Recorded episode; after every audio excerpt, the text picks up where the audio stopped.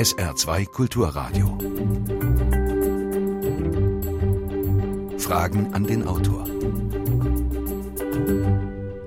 Heute Albrecht Müller und Wolfgang Lieb zu ihrem Buch Nachdenken über Deutschland. Das kritische Jahrbuch 2010-2011. Mein Name ist Jürgen Albers. Schönen guten Tag, meine Damen und Herren.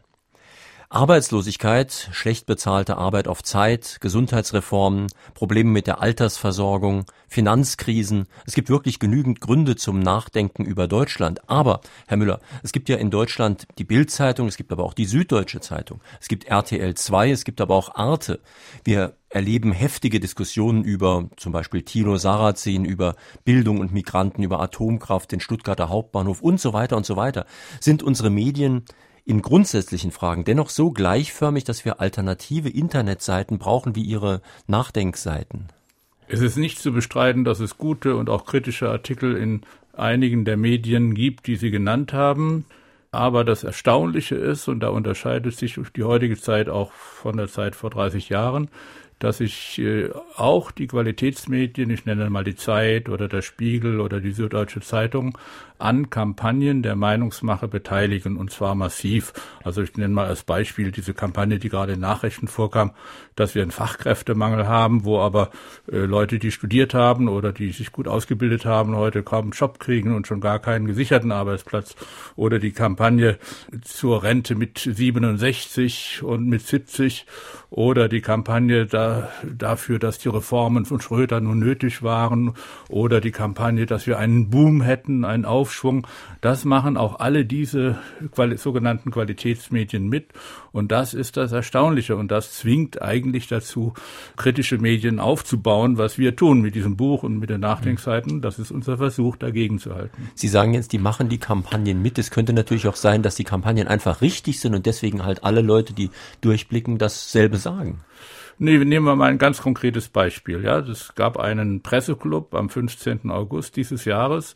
Da saß der Herr Schönborn mit vier Kolleginnen und Kollegen von Ihnen zusammen, also wir Journalisten, insgesamt fünf. Und alle haben fünf haben festgestellt, wir sind der Meinung, wir brauchen die Rente mit 67 und mit 70. Äh, aber das Volk draußen ist ganz anderer Meinung und die, die Leute auf dem Forum des WDR sind auch ganz anderer Meinung. Nun, was ist sachlich richtig? Die Leute draußen haben eine Ahnung davon, dass sie mit 65 in der Regel kaputt sind und dass sie gar nicht weiter können als mit 67. Mit Leuten, mit Ausnahmen natürlich. Ich arbeite auch, bin über 70 und arbeite noch. Wolfgang Lieb arbeitet auch noch und Sie auch, werden auch möglicherweise noch weiterarbeiten. Aber es gibt ganz viele Leute, die am Band standen oder sonst was, die fertig sind und die wissen, dass wenn die Rente mit 67 kommt, und das ist ja beschlossen, dass sie dann zweimal 3,6 Prozent von ihrer Rente abgezogen bekommen. Die Journalistinnen, Kollegen und Journalisten, die wissen das nicht, weil bei denen ist das nämlich nicht passiert. Die haben eine ganz andere Altersvorsorge als die Mehrheit der Menschen wie es so schön heißt, draußen im Lande. Aber trotzdem bleibt doch das nicht ganz zur Seite zu schiebende Argument, dass wir im Schnitt immer älter werden und wenn die Rentenversicherung immer länger, immer mehr Jahrzehnte lang Rente bezahlen muss, ist das zumindest schwierig. Das ist ganz einfach. Man muss die Produktivität nutzen, die diese Volkswirtschaft und die Menschen, die hier arbeiten, äh, haben. Und man muss notfalls äh, den Beitragssatz etwas erhöhen. Das wird ja sowieso, das geschieht ja sowieso. Wenn Sie riestern, dann wird ja Ihr Beitrag auch höher. Ist ja nur so, dass äh, auch hier wiederum eine Kampagne stattfindet pro private Altersvorsorge. Das sind die Profiteure und die bestimmen die Kampagnen. Und die Medien, die Sie genannt haben, auch die Qualitätsmedien, halten bei dieser Demografie Debatte überhaupt nicht gegen, obwohl es unglaublich viele gute Argumente gibt. Entscheidend ist ja auch eigentlich gar nicht so sehr die Frage des Alters des Ausscheidens, sondern die Frage, wie viele Menschen sind erwerbstätig. Das ist die Kernfrage, was die Finanzierung der Rentenversicherung anbetrifft. Und wenn es heute so ist, dass nur 27 Prozent aller 60 bis 64-Jährigen noch in einer sozialversicherungspflichtigen Beschäftigung sind, dann müsste man eher dafür sorgen, diesen Anteil äh, zu erhöhen, als das Rentenalter zu erhöhen. Man greift also an einem Punkt an, der ist natürlich leicht festzusetzen. Viel schwieriger wäre es beispielsweise die Erwerbstätigenquote zu erhöhen, die Erwerbstätigenquote der Frauen etwa auf schwedisches Maß anzuheben. Darüber kann aber niemand eine Aussage machen, wie das 2030 aussehen wird. Man macht jetzt nichts anderes, als dass man die Statistik hin und her schiebt, aber man tut nichts oder unterlässt vieles, um also dafür zu sorgen, dass Menschen in Erwerbstätigkeit kommen und damit für ihre Alter vorsorgen können. Äh, Herr Lieb, Sie haben in dem Buch auch einen sehr lesenswerten Beitrag, eine Rede von Ihnen ist abgedruckt, die Sie gehalten haben bei einem Bankentribunal zur Finanzkrise. Könnten Sie vielleicht an dem Beispiel mal zeigen, was, also welche Argumente, welche Diskussionen Ihnen eigentlich im herrschenden öffentlichen Diskurs fehlen? Sie hatten vorhin Herrn Müller gefragt, sind die Qualitätsmedien, werden die Qualitätsmedien ihrer Aufgabe nicht gerecht? Die Finanzkrise ist, glaube ich, das schlagendste Beispiel dafür, für das Versagen der Medien. Es hat kaum ein Journalist, es hat kaum ein Medium vor dieser Krise gewarnt. Sie wurde weder vorausgesagt, noch äh, hat es äh, irgendwo Hinweise gegeben auf das Ausmaß dieser Krise. Also die Finanzkrise ist äh, zugegebenermaßen, das geben sogar Wirtschaftsjournalisten zu, der deutlichste Ausdruck für das Versagen des Wirtschaftsjournalismus in den letzten nicht nur paar Jahren, sondern zehn Jahren. Betrifft das die Voraussage oder betrifft das auch die Verarbeitung, nachdem die Krise da war? Beides. Also wie gesagt, kaum ein Medium hat äh, diese Krise vorausgesehen, kaum ein Medium hat sozusagen davor gewarnt, kaum ein Medium konnte das Ausmaß äh, abschätzen, dass diese Krise annehmen würde. Als dann die Krise da war, gab es also eine Zeit lang, ja sagen, eine gewisse Aufgeregtheit, aber die hat sich relativ schnell gelegt, indem in Deutschland äh, ein wiederum und das ist auch wieder sehr weit verbreitet im, im herrschenden Meinungsstrom gewesen. Man gesagt hat, die Krise kam ja gar nicht von uns. Sie kam von den USA. Wir haben eigentlich alles richtig gemacht. Und in Deutschland ist sowieso alles richtig gemacht worden, was die Bankenrettung anbetrifft. Das war dann wieder der Tenor. Und es hat bis heute keine Diskussion, auch innerhalb des Journalismus, darüber stattgefunden, wie kam es eigentlich zu dem Versagen? Was haben wir denn in den vergangenen zehn Jahren nicht berücksichtigt. Was haben wir falsch gemacht? Warum haben wir nicht auf warnende Stimmen gehört? Diese Diskussion hat es nie gegeben und dieses Maß an Selbstkritik müsste man von kritischem Journalismus auch erwarten. Ich möchte mal noch ein bisschen ergänzen, dass bei der Verarbeitung dieser Krise spielte ja ein Musterbeispiel eine Rolle, nämlich wie gehen wir mit dieser Münchner Hyporeal Estate um, bei der ein wirklich ein Riesenloch von Ausfällen sichtbar wurde, Ende September 2008. Und da ist es der Politik im Verein mit der Finanzwirtschaft gelungen, unter das Volk zu streuen und auch mit Hilfe dieser sogenannten Qualitätsmedien, dass es notwendig sei, in Deutschland jede Bank zu retten. Und dann haben wir inzwischen 142 Milliarden das ist ein Drittel, nee, das ist die, fast die Hälfte des ganzen Bundeshaushalts. 142 Milliarden haben wir garantiert für diese Bank. Und wir haben insgesamt schon 98 Milliarden wirklich gezahlt. Wir, und zwar Ende 2009 hatten wir das schon gezahlt. Und wissen Sie, wie der Mechanismus war des Schweigens der Medien zu dieser unglaublichen Last, die auf uns Steuerzahler gekommen ist? Das ist so gelaufen, dass die Frau Merkel die Chefredakteure im Oktober 2008 zusammengeholt hat, die wichtigsten. Und da hat sie darum gebeten, dass man ihr folgt bei diesen Sachen. Und dann sind die gefolgt und haben eben geschrieben, jede Bank ist systemrelevant. Und also haben wir diese Riesenbeträge bezahlt. Das ist eine Riesenbelastung für unsere Kinder, für unsere Enkel. Also etwas, was absolut unverantwortlich verantwortlich ist und die Medien haben uns vor dieser Verpflichtung nicht geschützt. Meine Damen und Herren, wir sprechen in Fragen den Autor auf SR2 Kulturradio und D-Radio Wissen heute mit Albrecht Müller und Wolfgang Lieb zu ihrem Buch Nachdenken über Deutschland. Erschienen übrigens im Westend Verlag, Preis 14,95 Euro. Und Sie können sich auf mehrere Weisen an der Sendung beteiligen. Einmal, indem Sie hier anrufen. Die Vorwahl von Saarbrücken ist 0681, dann 65100, also Saarbrücken 65100. Sie können eine Mail in die Sendung schicken, Fragen an den Autor mit Bindestrichen zwischen den Wörtern sr-online.de und vor allem nach der Sendung können Sie auf unseren sogenannten Blog gehen, unser Internet-Diskussionsforum. Sie gehen auf www.sr2.de, dann suchen Sie Fragen an den Autor und dann finden Sie eine Möglichkeit, Ihren Kommentar direkt einzustellen. Hören wir jetzt den ersten Anruf. Mein Name ist Rudi Müller und ich rufe aus Pirmasens an und ich hätte folgende Frage. Die USA, Irland, Portugal, Spanien und kein Ende. Statt Steuern zu zahlen, brechen die Banken weg und brauchen Geld. Vor der Krise der Banken war unser Export stark und der Binnenmarkt war schwach läuft es nicht gerade wieder auf diese Tatsache hin. Denn man spricht von moderaten Inlandspreissteigerungen. Dabei sind die Waren, die ich kaufe, um 10 bis 20 Prozent gestiegen und der Strom wird jetzt auch wieder massiv angehoben. Auch zeigen die Privatinsolvenzen und die Bundesanstalt für Arbeit, dass man Milliardendefizite hat. Die Krankenkassen brauchen Zusatzbeiträge, sogar die GEZ kann nur massiv in Schach gehalten werden. Ist die Frage, ist der sogenannte Aufsprung echt? Denn immer mehr kleine und mittlere Unternehmen darben, sprich können sich nur äußerst mühevoll über Wasser halten. Beispiel, vor einigen Wochen war ich in einem Schreibwarenladen und da kamen gleich drei Händler, die ihre Materialien für die Abschlussinventur abgeholt haben. Die Händler sind also pleite. Ist der Aufschwung also echt oder nur Psychologie? Er ist nicht echt aus meiner Sicht. Er ist echt bei der Exportwirtschaft. Also die Leute, die, die Unternehmen, die für den Export äh, produzieren, sind relativ gut dran. Die für den Binnenmarkt produzieren, sind wenig dran. Und unser Problem ist, dass die, die für den Binnenmarkt produzieren, das sind meist kleinere, Dazu gehören auch die Kneipenwirte und die Handwerker und die haben wenig zu sagen. Ihre Verbände tragen eigentlich äh, mit, was die Exportindustrie will und was die Finanzindustrie will.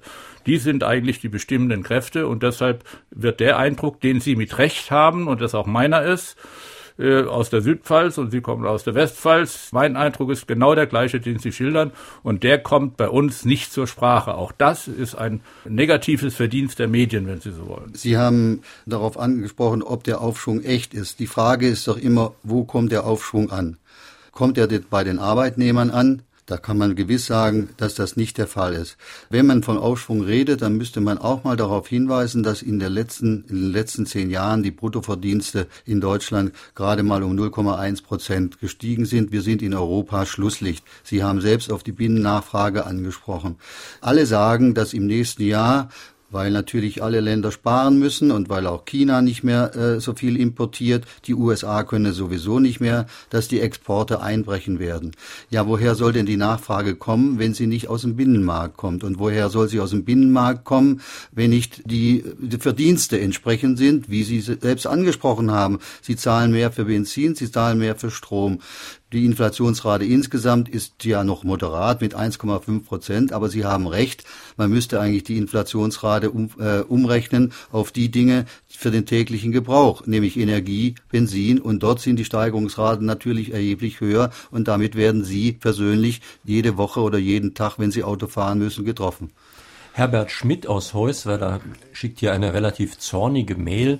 Wir sind in den letzten drei Jahren Zeugen von in doppeltem Sinne gigantisch vielen Kapitalverbrechen geworden. Warum zum Teufel gibt es so gut wie keine Staatsanwaltschaft, die ihren Handlungsbedarf erkennt? Warum versagt hier die Rechtspflege total? Kann man das überhaupt so sagen?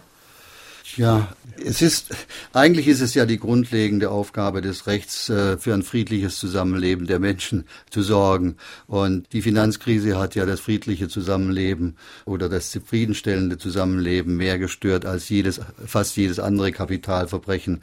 Und eigentlich ist äh, die Wiedergutmachung eines Schadens, Schadens eigentlich ein Grundprinzip des Rechts. Es ist nur so, dass es also der Schaden beziehungsweise die Summen, äh, um die es sich dabei handelt, so immens sind, dass eine persönliche äh, Kompensation durch einen Einzelnen gar nicht mehr möglich wäre. Insofern greift das äh, Strafrecht da ins Leere. Außerdem können sich diejenigen, die auf diesen Finanzmärkten spekuliert haben, ja immer darauf berufen, dass sie eigentlich nichts Rechtswidriges gemacht haben. Ja, und damit ist es aber auch kein Verbrechen. Denn ein Verbrechen ist ja in einem Rechtsstaat nur etwas, was vom Gesetz verboten ist. Das heißt, die Justiz hat vielleicht wirklich einfach das Problem, Sie haben in Ihrem Buch die Formulierung too big for justice, also zu groß für die Justiz, dass diese Größenordnung die Rechtsprechung schon überfordert und dass die Gesetze vielleicht nicht genau so formuliert sind, dass man überhaupt jemanden, der so, so Geld verspekuliert, bestrafen könnte. Ja, man, man kann sagen, gegen Systemkriminalität gibt es kein Sanktionsrepertoire. Das ist schon richtig. Die Richter und die Staatsanwälte und die Polizei sind schon bei der Aufklärung der Sachverhalte schlicht und einfach überfordert. Die Rechtsvorschriften sind in ganz unterschiedlichen äh, Gesetzen und es ist ganz schwierig, da ist überhaupt durchzudringen. Und wenn es dann zu einer Anklage kommt, dann muss man sagen, dann schützt im Zweifel, wie das bei Herrn Ackermann, bei Vodafone der Fall gewesen ist, der vermeidbare Verbotsirrtum. Das heißt, die, es konnte ihm nicht nachgewiesen werden, dass er es hätte besser wissen können. Und damit ist er sozusagen es ist, losgekommen. Es ist teilweise ja noch viel dramatischer. Also die erste Krise hier in Deutschland, die da auftrat, war die dieser Industriekreditbank in Düsseldorf. Die hatte sich verhoben an, äh, an gebündelten Forderungen, äh, Krediten aus Amerika, Hypothekenkrediten. Und ich habe damals in Nachdenkseiten geschrieben, äh, das ist ganz klar ein krimineller Fall. Dort sind nämlich schlechte Kredite gebündelt worden und sind als angeblich echte Wertpapiere dann verkauft worden. Und das äh, war aus meiner Sicht, meiner ganz äh, normalen menschlichen Sicht, war das ein klarer Betrug. Man, man bündelt schlechte Forderungen und verkauft sie als Wertpapiere. Und die Düsseldorfer Bank hat diese übernommen und andere haben es gekauft. Es waren letztlich Hehler im, im, im strafrechtlichen Sinne. Aber warum kam das überhaupt nicht zu einer äh, juristischen Aufarbeitung? Weil nämlich unser eigener Finanzminister damals und die gesamte Koalition 2005 im Koalitionsvertrag geschrieben hat, dass sie diese Art von Verbriefungen von faulen Forderungen will. Ja, das heißt, der politische Wille steckt hinter diesen kriminellen Akten. Und das führt natürlich. Ja, der Wille ist aber nicht, dass die wollen keine kriminellen Akte, die wollten bestimmte Wirtschaftsaktivitäten zulassen. Ja, weil sie das nicht mehr kapieren, dass das keine echten wirtschaftlichen Aktivitäten sind, sondern dass das Ergebnis von ganz mieser Spekulation ist. Und sie haben nicht mal diesen gesunden Menschenverstand mehr, dass sie sehen, dass ein Volk von Spekulation nicht leben kann dass das damit zugrunde geht. Und Sie sehen ja auch, das dicke Ende ist ja gekommen. Die haben spekuliert, die Politik hat das gefördert und wir Steuerzahler dürfen sie hinterher bezahlen. Sie haben das jetzt schon angedeutet, das ist ein Punkt, der, glaube ich, sehr wichtig ist, den man mal rausstellen sollte. Für Sie gibt es verschiedene Arten von wirtschaftlicher Aktivität. Also nicht jede Aktivität ist gut, nicht jede Aktivität ist auch gut für das Bruttoinlands- oder Bruttosozialprodukt oder was auch immer, sondern es gibt für sie echte Wertschöpfung, wo also wirklich Werte geschaffen werden und es gibt wirtschaftliche Aktivitäten, wo zwar viel Geld hin und her geschoben wird, das ist aber für sie keine Wertschöpfung. Ja, das ist ganz einfach zu erklären. Also der normale Bankangestellte hier in Saarbrücken, der äh, mithilft, dass das Geld von Sparern eingenommen wird und dann Unternehmen Kredite gegeben wird, der betreibt die sogenannte Kredittransformation. Und das ist eine sinnvolle Angelegenheit. Und dann gibt es Versicherungsagenten, die den Leuten eine Kfz-Versicherung verkaufen oder, oder eine Sachversicherung anderer Art. Das ist auch eine sinnvolle Tätigkeit. Aber alles, was darüber hinausgeht, was Investmentbanker machen zum Beispiel, die den schönen Begriff Investment benutzen, aber gar nicht investieren, sondern spekulieren, die spekulieren sogar in, in, nicht nur in Aktien, sondern auch in Nahrungsmitteln. Das ist ein aufgeblasener Spekulationsmarkt, der mit der Wertschöpfung dieses sonstig ehrenwerten Gewerbes, der Kreditwirtschaft nichts mehr zu tun haben. Aber Und dieser Bereich ist inzwischen sehr groß. Damit hat er sogar auch Arbeitsplätze geschaffen, nebenbei gesagt. Ja, Entschuldigung, aber auch, auch das Bauen von Pyramiden schafft Arbeitsplätze und auch die Kriminellen schaffen Arbeitsplätze. Das ist immer die Frage, man muss doch fragen, zu welchen Nutzen ist das? Und Spekulation ist nicht nützlich. Und da sehen Sie auch, wie in unserer Gesellschaft eine Umwertung stattgefunden hat. Als ich jung war, da sind wir in München gegen Bodenspekulation angegangen und wir hatten die Unterstützung des dortigen Oberbürgermeisters dafür. Und es war in vielen deutschen Städten so. Heute ist Spekulation etwas, was salonfähig geworden ist ist. Und das ist eine ganz schreckliche Entwicklung, die müssen wir zurückdrehen. Gibt es wichtige Themen, die bei der Gleichförmigkeit des Mainstream bzw. Meuterjournalismus zu kurz kommen und nicht in die öffentliche Diskussion gerückt werden? Jürgen Boost, St. Ingbert. Gibt es solche Themen? Ja, es gibt natürlich solche Themen. Also wir hatten vorhin das Beispiel der Rente mit 67.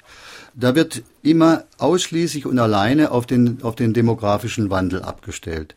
Aber es, wenn man diese Diskussion wirklich solide führen äh, wollte, dann müsste man beispielsweise auch darüber diskutieren, welche Wirtschaftspolitik man machen müsste, um beispielsweise die Erwerbstätigenquote zu erhöhen, welche Wirtschaftspolitik man machen müsste, um die Produktivität, also Innovation, technische Innovation zu fördern. Äh, das sind äh, entscheidende Elemente, die in dieser Diskussion schlicht und einfach zu kurz kommen. Weiter äh, kann man, äh, ich habe auch schon darauf hingewiesen, es gibt beispielsweise das Thema, warum kam es, was sind die Ursachen der Finanzkrise? Was ist falsch gelaufen? Warum wurden werden beispielsweise, wird in Deutschland nicht darüber diskutiert, die Gesetze, die in den letzten zehn Jahren zur Förderung des sogenannten Finanzmarktes äh, verabschiedet worden sind. Es sind seit 2001, ich habe es mal nachgezählt, 35 Gesetze und Maßnahmen zur Förderung des Finanzmarktes gewesen. Zum Beispiel, dass, dass Verbriefungen gefördert und erleichtert. Sie haben es gerade vorhin angesprochen, was hinter diesen Verbriefungen steckte. Zum Beispiel, dass die Forderungsverwaltung an Zweckgesellschaften ausgelagert werden durften, ohne dass es noch einer, einer behördlichen Erlaubnis bedurfte. Zum Beispiel, dass die Hedgefonds zugelassen worden sind. Ich könnte jetzt die ganzen 35 Maßnahmen aufzählen. Das würde die Sendung sprengen. Darüber findet einfach keine Diskussion in Deutschland statt, sondern man redet jetzt über Regulierung, auf internationaler Ebene und da verdünnt sich das also mehr und mehr. Auch die Transaktionssteuer beispielsweise, die ja die Bundesregierung so halben Herzens zugesagt wird, wird jetzt auf, den europäisch, auf die europäische Ebene geschoben und damit auf die lange Bank. Mhm.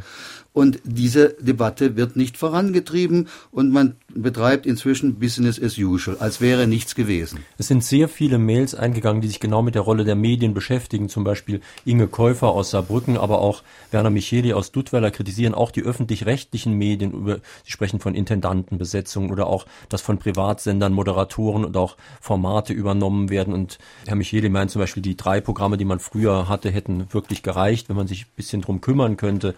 Und auch Hans-Jürgen Kiefer aus Homburg fragt, wie und wodurch könnte denn die Vormachtstellung bestimmter Medien verändert, um nicht zu sagen gebrochen werden? Also von wem können Impulse ausgehen? Ja gut, wir haben ja mit äh, der Gründung der Nachdenkseiten ein kleines Zeichen gesetzt. Äh, ich gebe zu, dass das nur ein kleiner Versuch ist.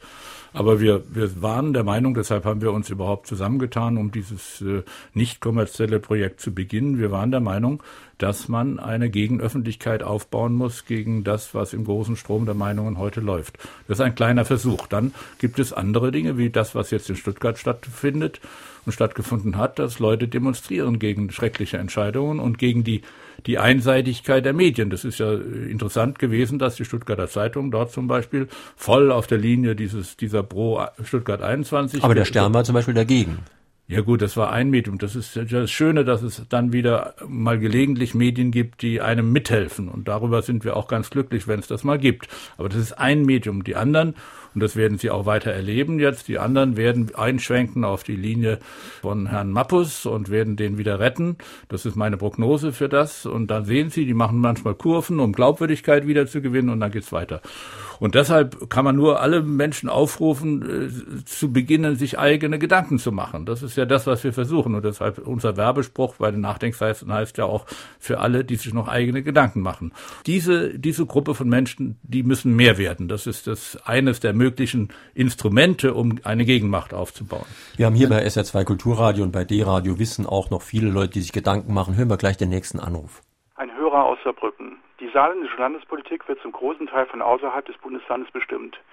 Dieser Fremdbestimmung verdankt das Saarland beispielsweise die Jamaika-Koalition, die von Ole von Beuys aus Hamburg gezielt mit vorbereitet wurde. Auch die Kohlepolitik wurde nicht im Saarland gemacht, was man daran erkennen kann, dass die gleiche Politik gegen den Bergbau gleichzeitig von der EU und Frankreich betrieben wurde. Im Saarland gab es bis Ende der 90er Jahre die Möglichkeit, das Fach Politik zu studieren. Der Lehrstuhl wurde aufgelöst, damit es noch nicht einmal auffallen kann, dass diese Manipulationen der saarländischen Landespolitik nicht untersucht werden dürfen. Es gibt nicht nur Denkverbote, es gibt auch Forschungsverbote. So weigert sich beispielsweise der Grünen-Vorsitzende Ulrich beharrlich, trotz gegenteiligen Wahlversprechens, die Wirkungen von Elektrosmog und mögliche Gegenmaßnahmen durch ein neu zu gründendes wissenschaftliches Institut untersuchen zu lassen. Es gibt in Deutschland einige Themenbereiche, die in bestimmten Grenzen diskutiert werden dürfen, um den Schein einer Demokratie zu wahren. Viele andere Bereiche sind aber mit Tabus belegt. Wie können wir Bürger diese Tabus aufbrechen?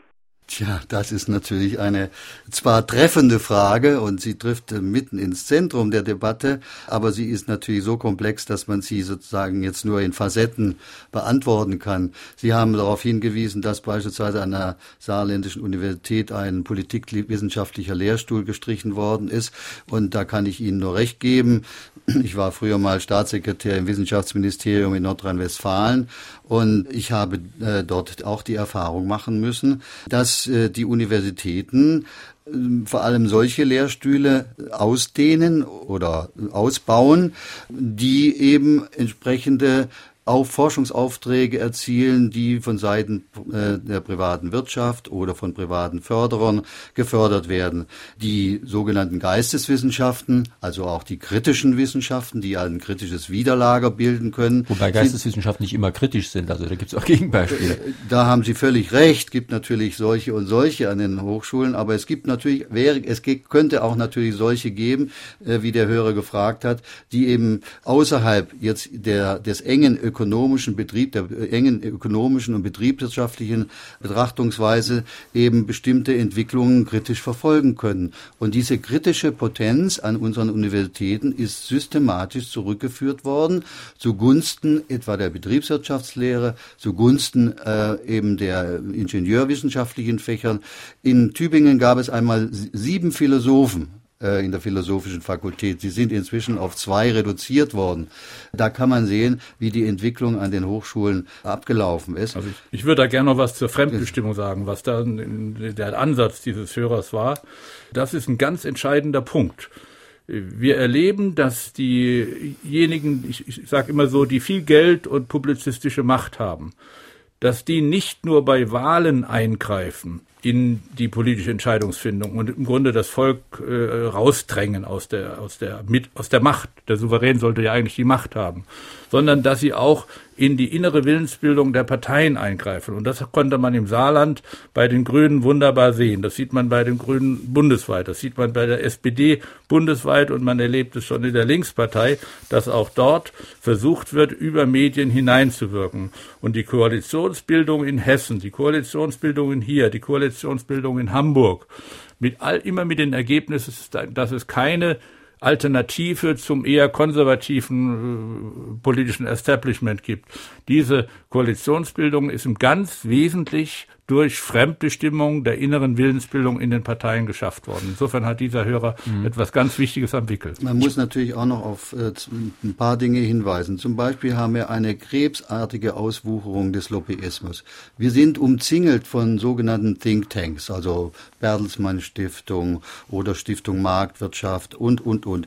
Und diese sogenannten Thinktanks, die bringen ihre Geschützrohre sofort in Stellung, wenn irgendwo von der derzeit herrschenden Linie abgewichen äh, wird. Sie können das systematisch beobachten, als es zum Beispiel darum ging, die Rente mit 67 sozusagen etwas, als die SPD darüber diskutierte, sie etwas anzupassen. Innerhalb von wenigen Tagen haben sich so Dutzende von solchen, das Institut der deutschen Wirtschaft geäußert, das Weltwirtschaftsinstitut in Kiel geäußert.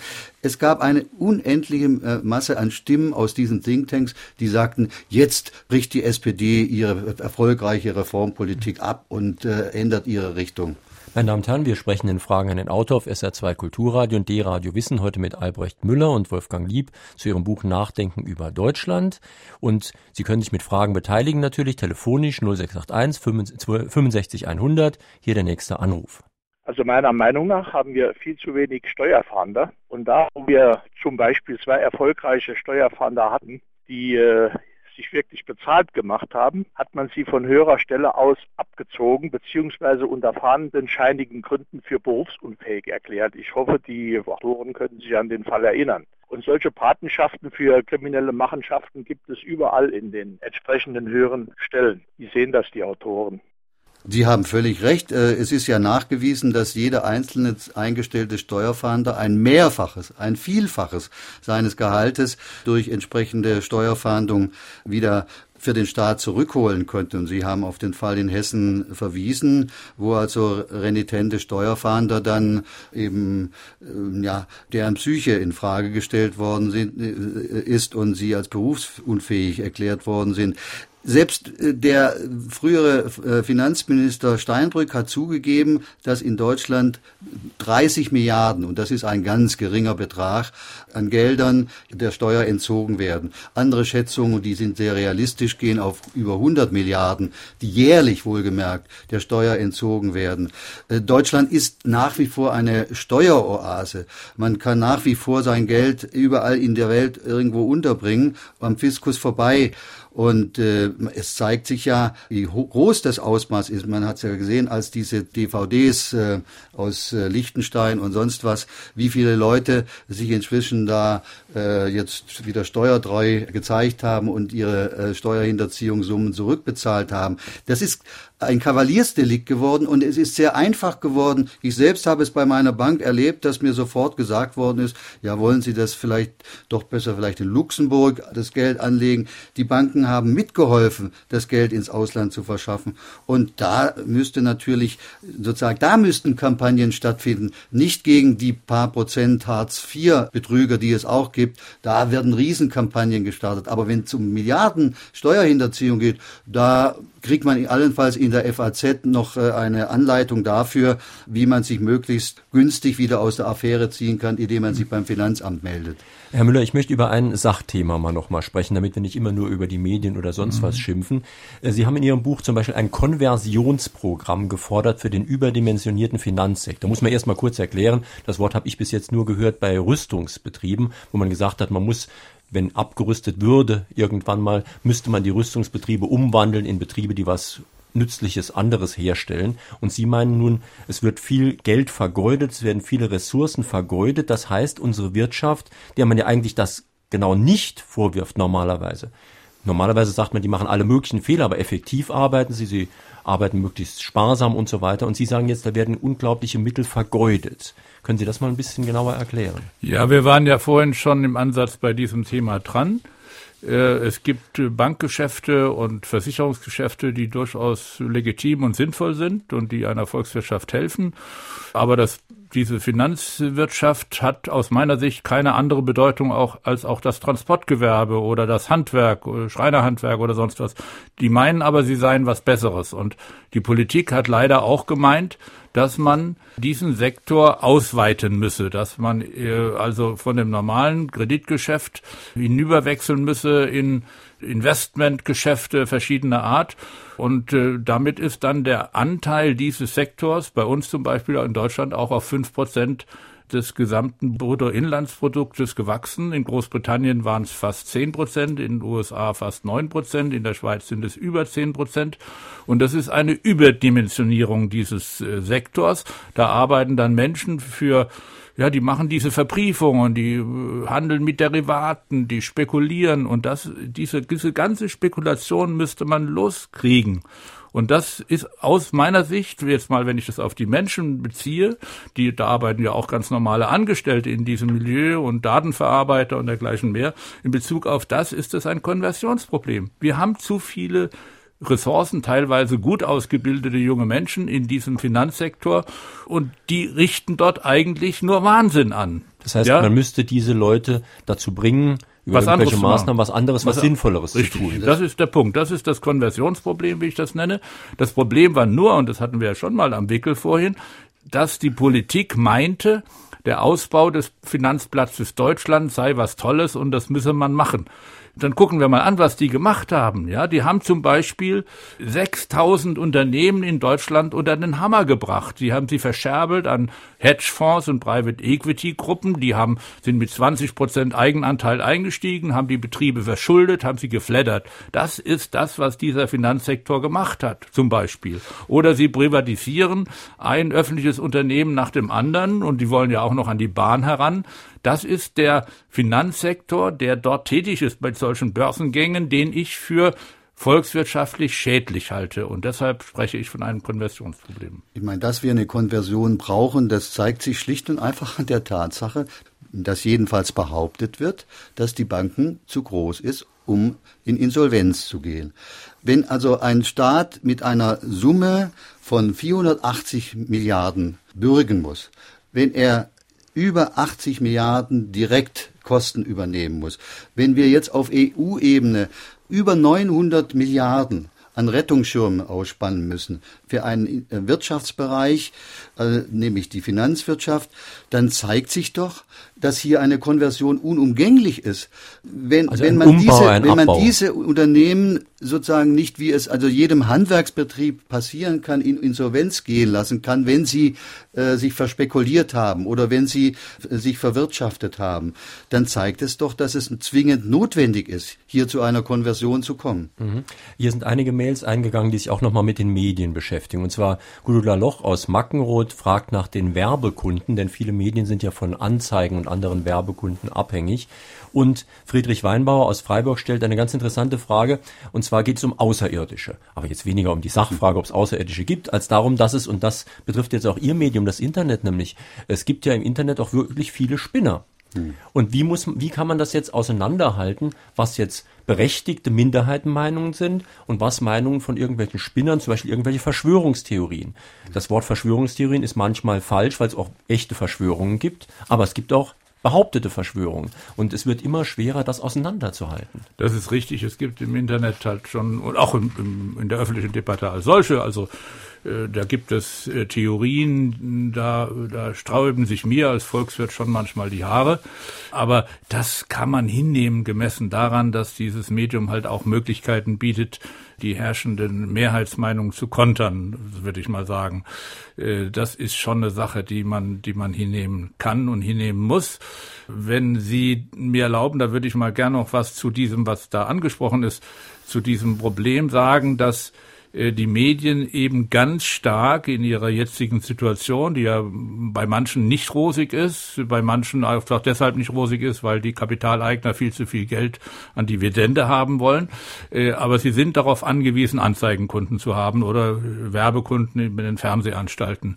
Und da stellen wir halt fest, gucken Sie mal abends rein in die Werbesendung, da werden Sie feststellen, dass ein großer Anteil Finanzindustrie ist. Das heißt, die Finanzindustrie mit diesen Riesengewinnen, die wir äh, übrigens dann selber bezahlen, auch noch mit dem, was Wolfgang Lieb genannt hat, indem wir sie retten. Ja, diese Riesengewinne führen dazu, dass sie eine unglaubliche Ausstattung mit Public Relations äh, Geldern haben und Werbegeldern haben und äh, deshalb schon deshalb neigen sich viele Medien dieser Finanzwirtschaft zu, weil sie eben direkt davon abhängig sind.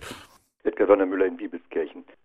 Ehrenwert, wie Sie sich um eine Gegenöffentlichkeit bemühen. Das hatten Sie schon einmal getan mit der Reformlüge. Dankenswerterweise habe ich dieses Buch in diesem Medium hier damals gewonnen. Wir klagen ja seit den 68er Jahren gegen die Machenschaften von Bild-Zeitung. Wir beobachten in Italien die Machenschaften von Berlusconi.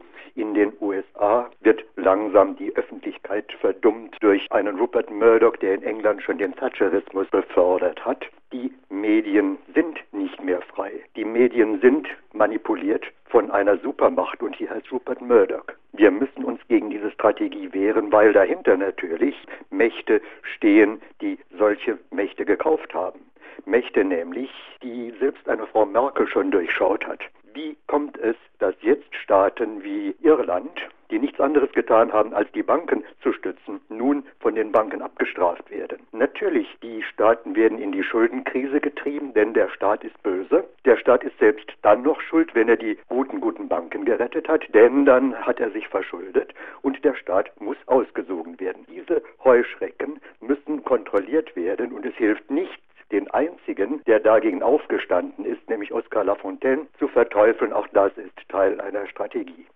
Ja, mit dem Letzteren haben Sie recht, da habe ich gar keine Probleme mit. Also an, an Oscar Lafontaine, an Frau Ypsilanti kann man sehr schön zeigen, wie auch gegen Personen mobil gemacht wird und äh, dann am Ende äh, alle das glauben. Also übrigens auch viele aus unserer gemeinsamen Jugendzeit der 68er glauben inzwischen diesen ganzen Stuss. Äh, also wenn Sie Oscar Lafontaine mal hernehmen, also dass der hingeschmissen habe, ja, das ist das, was äh, im ZDF zum Beispiel noch im Sommerinterview des Jahres 2009 Hauptthema war. Das waren zehn Jahre später und da sehen Sie den ganzen Kampagnencharakter äh, solcher Behauptungen, dass Oskar Lafontaine damals schon die Finanzindustrie kontrollieren wollte und in den Zaum nehmen wollte. Das wird, wird von diesen Medien kaum angesprochen. Und das ist auch wirklich ein sehr gutes Beispiel. Bei Ihnen klang ja auch ein Stück Resignation mit. Die teile ich manchmal, muss ich wirklich sagen. Wenn man Murdoch sieht, wenn man sieht, welchen Einfluss dessen Sender äh, in den USA auf diese Rechtsentwicklung hat, wenn man sieht, wie gefährlich das für den Frieden in der Welt ist, dann kann man manchmal wirklich resignieren und dann muss man sich selbst mit anderen an die Hand nehmen und sagen, Leute, wir machen trotzdem weiter. Eine Ergänzung noch, weil das so plastisch ist. Herr Müller hat darauf hingewiesen, dass Lafontaine noch äh, ja, fast 20 Jahre nachdem das Ereignis stattgefunden hat, vorgehalten wird, dass er hingeschmissen hat. 1999 war es, glaube ich, bei Herrn Köhler, bei Herrn von Beust, bei Herrn Koch. Finden Sie da irgendeine Stimme, die sagte, die haben hingeschmissen? Da wird ganz normal gesagt. Na, ich habe schon Stimmen gehört, also nicht in dem Ausmaße vielleicht. Aber es wird doch nicht sozusagen ihm, sozusagen, schon, ja. ihn ein, ein persönlicher Vorwurf daraus gemacht, der noch äh, sozusagen zehn Jahre später hält. Zehn ja. Jahre später hält, beziehungsweise der ihre ganze politische Glaubwürdigkeit in Frage stellen würde. Lassen Sie mich vielleicht ein Argument des Hörers noch aufgreifen, was ich wichtig finde. Da wird der Staat oft angegriffen und der Staat darf kein Geld einnehmen, er muss deswegen alle möglichen Steuern senken. Aber wenn er dann Geld braucht und sich verschuldet, zum Beispiel im Sinne der Bank, Banken wird ihm das auch vorgeworfen. Das ist die eine Sache, aber trotzdem ist natürlich eine Verschuldung über einen gewissen gewisses Ausmaß hinaus zweifellos nicht gut. Ich habe inzwischen von einigen Volkswirten wie auch Ihnen gelernt, dass eine Verschuldung in einem Privathaushalt was ganz anderes ist als bei einer Volkswirtschaft dass man das anders bewerten muss. Trotzdem ist die enorme Verschuldung, die wir jetzt dank Bankenrettung und so weiter haben, bestimmt nicht gut. Und wie würden dir jetzt von Ihrer Seite die Leute sagen, wie man das abbauen könnte? Also, äh, da muss ich nur noch auf ein anderes Buch noch hinweisen. Ich will das nicht missbrauchen hier, aber mein letztes eigenes, wo Wolfgang Lieb auch was geschrieben hat, die Meinungsmache, hat ein eigenes Kapitel, die Verarmung des Staates äh, als strategischer Hebel. Also bei uns ist systematisch daran gearbeitet worden, äh, den Staat zu verarmen, und zwar auf allen Ebenen, Bund, Länder und Gemeinden und auf diese Weise vieles zu erzwingen, nämlich zum Beispiel die Privatisierung auf vielen Ebenen zu erzwingen und äh, dann auch noch das Thema Verschuldung zu haben. Und äh, bei der Verschuldung ist es eben so, dass äh, ich halte die die hohe Verschuldung schon für für ein Problem, das ist völlig klar. Nur die Frage ist, äh, wie geht, wie schafft man es, das wieder zu reduzieren? Und man schafft es mit Sicherheit nicht in einer konjunkturellen Krise, wenn man in diese Krise noch weiter hineinsparen will. Man hat nämlich keinen Erfolg mit diesem Sparen. Das ist der volkswirtschaftliche Zusammenhang. Wenn ich heute extrem spare als Staat, dann sorge ich dafür, dass ich keine hohen Steuern mehr einnehme, weil ich nämlich die Konjunktur kaputt mache. Und dieses prozyklische Verhalten ist eines der ganz schlimmen Dinge und unsere Führungspersonen in der, in der Politik, sowohl der Finanzminister als auch Frau Merkel, haben dieses Problem überhaupt nicht erkannt. Deshalb werden Länder wie Griechenland und Irland und wir selbst in Sparorgien getrieben, die eine schreckliche Folge haben werden. Ja, für eine etwas schüchterne Bekannte aus der Nähe von Karlsruhe spreche ich. Die Frage ist, Medien unterrichten ja nicht nur die Wähler, die potenziellen Wähler, sondern auch die Politiker, soweit sie noch Zeit haben, überhaupt Medien wahrzunehmen. Ist es denn so nicht äh, vielleicht denkbar, dass Politiker, wenn man sich überlegt, wie die zustande kommen, wie die selektiert werden, wer Politiker wird, dass die eigentlich viel zu wenig Verständnis für die komplexen Sachverhalte in unserer heutigen Gesellschaft haben? Das äh, trifft sicherlich zu, was Sie sagen. Es ist äh, so, ich kenne das aus meiner eigenen beruflichen Sphäre, als ich noch sehr eng mit der Politik beruflich verbunden war, dass man als Politiker leider, leider zunehmend nur noch von der Hand in den Mund lebt. Das heißt, man äh, schaut sich die morgendlichen Presseschauen an, wo man das in schönen Detailhäppchen aufbereitet bekommt, was die Medien zu jedenfalls dem Thema schreiben, für das man selbst Verantwortung trägt und man schaut, kann gar nicht mehr über den Tellerrand hinausschauen. Das heißt also einerseits treiben natürlich die äh, Medien die Politiker, aber umgekehrt leben natürlich auch wieder die Medien von den Politikern selbst. Aber hier wird der, kommt es eben zu diesem Teufelskreis. Es bewegt sich nur noch innerhalb dessen, was zwischen Medien und Politikern kommuniziert wird. Und es findet sagen der der der Input von von unten, also durch beispielsweise durch die Bürgerschaft oder durch kritische wissenschaftliche Arbeiten oder durch kritische Fragen in der Gesellschaft, dieser Input findet nicht mehr statt, weil er in diesen Teufelskreis gar nicht mehr hineinpasst. Meine Damen und Herren, wir sprechen heute Morgen ja mit Albrecht Müller und Wolfgang Lieb zu Nachdenken über Deutschland und drei, die sich mit einer Frage an die Autoren an der Sendung beteiligt haben, bekommen das Buch demnächst vom Westend Verlag zugeschickt. Ladenpreis übrigens 14,95 Euro. Die Gewinner sind heute Katrin Mahn aus Oberhausen-Rheinhausen, Karl-Heinz Weber aus Namborn und Günter Klam aus St. Ingbert. Hören wir noch einen Anruf. Morgen, Dietmar Abel aus Saarbrücken-Dudweiler. Wie erklären sich die Autoren das derzeitige Umfragehoch der Grünen? Ich denke nicht, dass nur Stuttgart 21 und die Verlängerung der Atomlaufzeiten dafür verantwortlich sind. Danke. Ich meine, dass die Grünen es geschafft haben, so zu tun, als hätten sie in der rot-grünen Koalition keinerlei Verantwortung getragen dafür, was damals unter der Regierung Schröder an Harz-Gesetzen, an Vernichtung der Rentenversicherung, an Gesundheitsreformen schon gemacht werden. Sie Vielleicht glaubt man ihnen auch, dass sie was dazugelernt haben? Sie haben, ich wüsste jetzt nicht viele Dinge zu nennen, wo Sie etwas dazugelernt haben. Sie waren natürlich schon immer für den Atomausstieg. Sie sind äh, in diesem Feld, haben Sie sozusagen eine, wie man so will, eine Monopolstellung erreicht und Sie ist, sind da, dadurch, dass beispielsweise die Regierung diesen Deal mit der Energiewirtschaft gemacht hat, haben Sie natürlich mit diesem Thema äh, Atomwirtschaft natürlich einen, äh, einen öffentlichen Boom erreicht.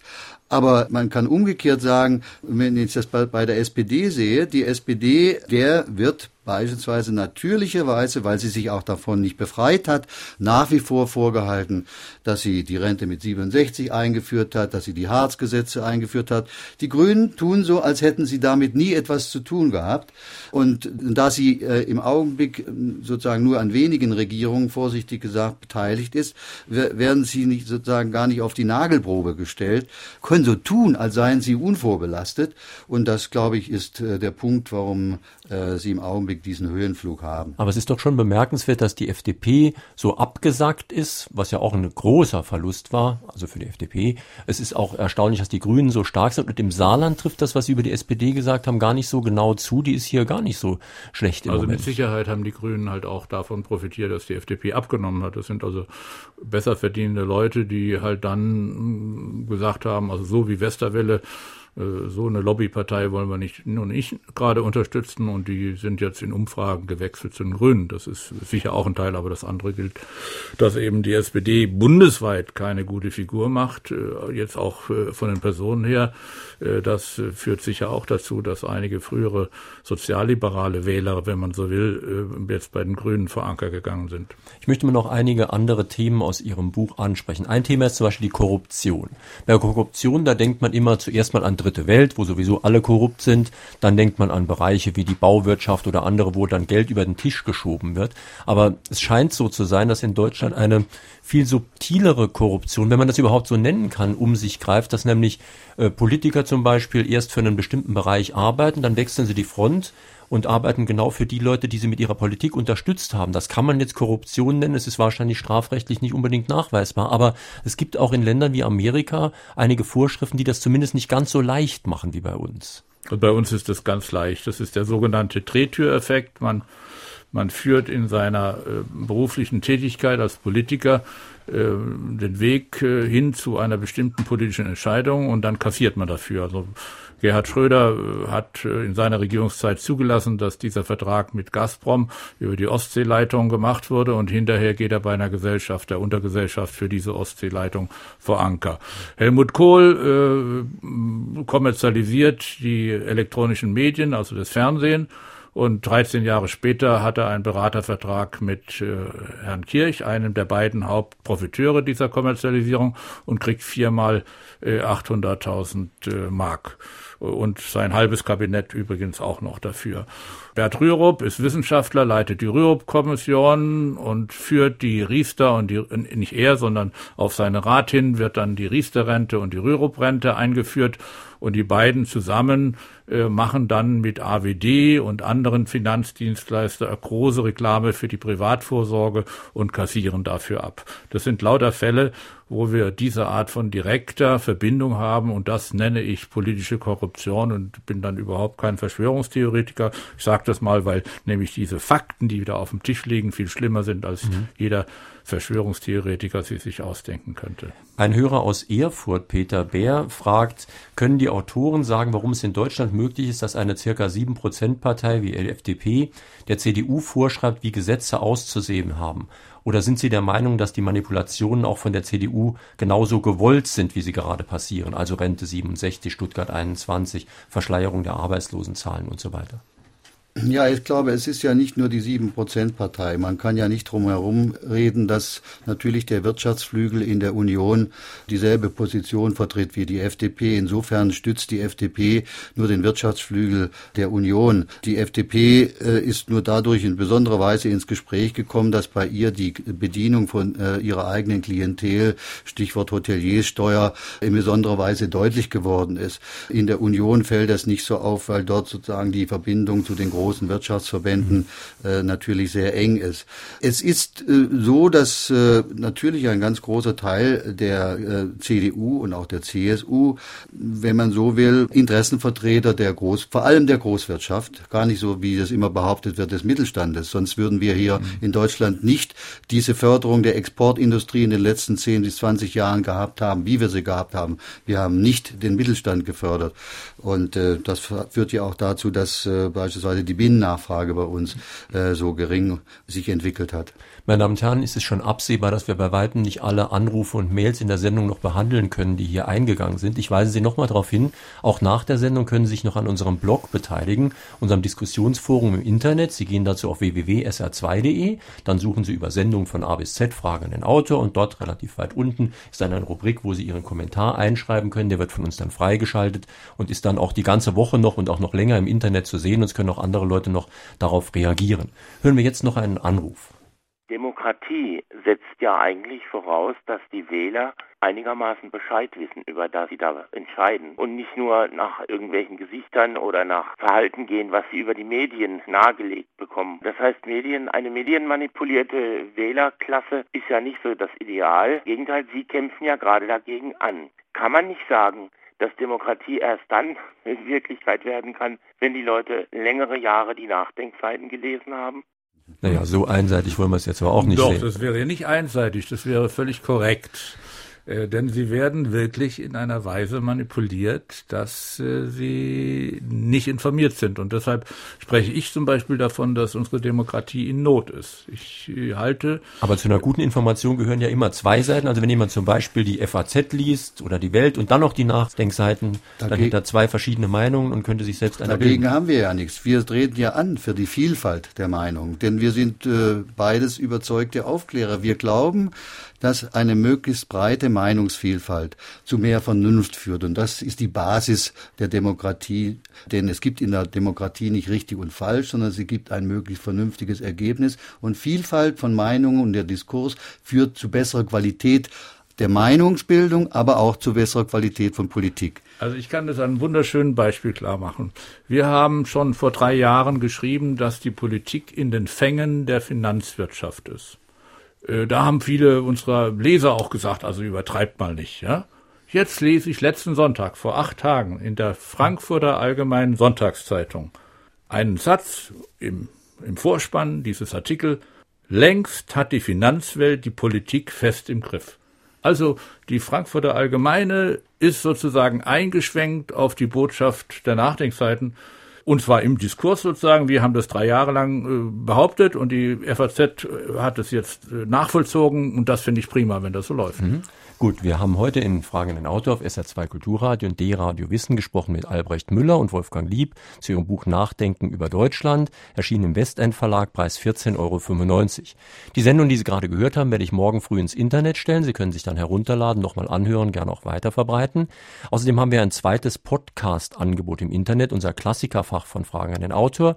Dort jetzt wieder eine Sendung von 1989, Hermann Glaser, Kulturgeschichte der Bundesrepublik Deutschland, 1968 68 bis 89 zwischen Protest und Anpassung. Auch schön nochmal zu hören. Und am nächsten Sonntag sind wir öffentlich zu Gast und zwar in der Stadtbibliothek von St. Ingbert. Das ist am Rande der Fußgängerzone in der Kaiserstraße in St. Ingbert. Und es kommen Petra Gerster und Christian Nürnberger zu ihrem Buch Charakter, worauf es bei Bildung wirklich ankommt.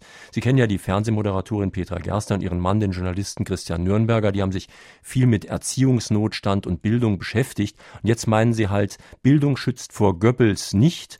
Und selbst wer davon ausgeht, wie die Autoren von heute, dass man auch die Rahmenbedingungen ändern müsste, wird natürlich auch sagen, die Gesellschaft kann sich ja nur verbessern, wenn es auch charakterstarke Menschen gibt mit Rückgrat. Das also am nächsten Sonntag aus St. Ingbert. Schönen Tag wünscht noch Jürgen Albers.